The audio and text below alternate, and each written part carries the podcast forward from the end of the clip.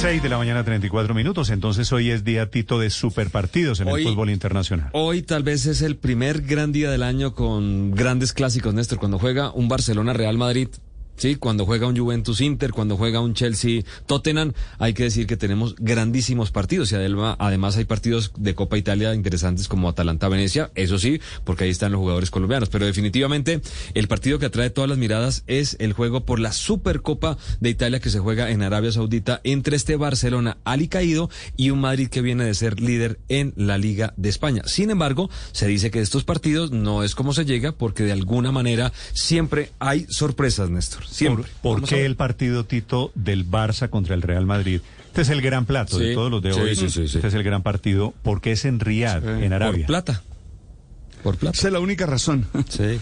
Es la, ya, ya ha pasado, ya esta Supercopa se ha jugado ahí, han dado mucho dinero eh, en Arabia Saudita, los petrodólares, para llevarse este partido que era simplemente un juego entre el campeón de la liga contra el campeón de la Copa del Rey, ya le metieron cuatro Claro. conjuntos, lo alargaron, padre, y hacen un Bueno, gran show le en Arabia pregunto, Saudita. le, Tito- le- le pregunto, padre, porque Sí. Arabia, eh, Riyadh, la capital, Sí. no es identificada no para los españoles, no para el mundo, como un país respetuoso de derechos humanos. Sí, muy Claro, complicado no, con no, el tema que- de mujeres también, ¿no, padre? Allá donde uno se da cuenta que lo que manda en el fútbol hoy es el dinero. Es decir, es que no hay ninguna razón, Néstor, distinta al dinero. Ya esta es la segunda oportunidad. El año pasado se realizó, el año pasado se realizó la primera, la ganó el equipo blanco y uno no entiende, es puro dinero. La, la razón es esa, no hay otra. Hay una gran controversia en este momento en España de por qué, haciéndose esta pregunta, por qué un partido de estas características internacionales, pero fundamentalmente un retrato del fútbol español, se va a jugar allí y en esas condiciones, en Madrid. Enrique Rodríguez.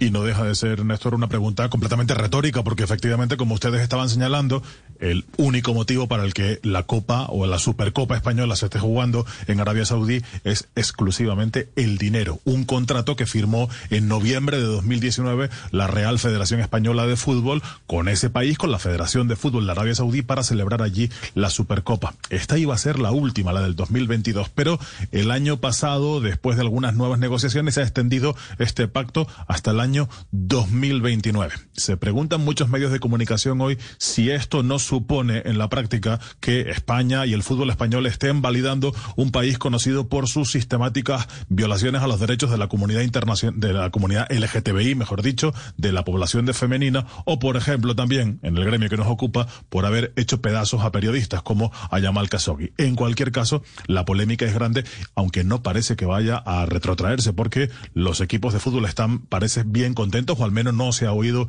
ninguna queja por parte de los equipos de fútbol, solamente un jugador, un jugador del Athletic de Bilbao se ha pronunciado tibiamente en contra, diciendo que tal vez es demasiado lejos, pero en ningún caso han citado el espinoso, muy espinoso asunto de los derechos humanos. Este va a ser el primer partido, el Real Madrid-Barcelona, la primera semifinal, luego vendrán un Atlético de Madrid, Athletic de Bilbao, y la final entre los dos ganadores de esos dos partidos será el próximo domingo, Néstor. Todos indignados por el tema de derechos humanos. Allá y aquí estoy de acuerdo, Enrique.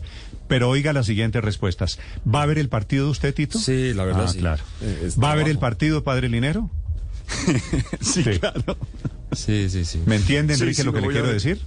Sí, sí, sí, sí, sí, el, el- el debate, como digo, está, está, está sobre la mesa y es un debate que es legítimo plantearse y el fútbol no deja de ser un negocio y todo eso lo sabemos, pero a veces eh, ah, tienen que haber, el, el dinero tiene un valor, pero también hay otros valores que no se miden por el dinero, no sé si me explico bien.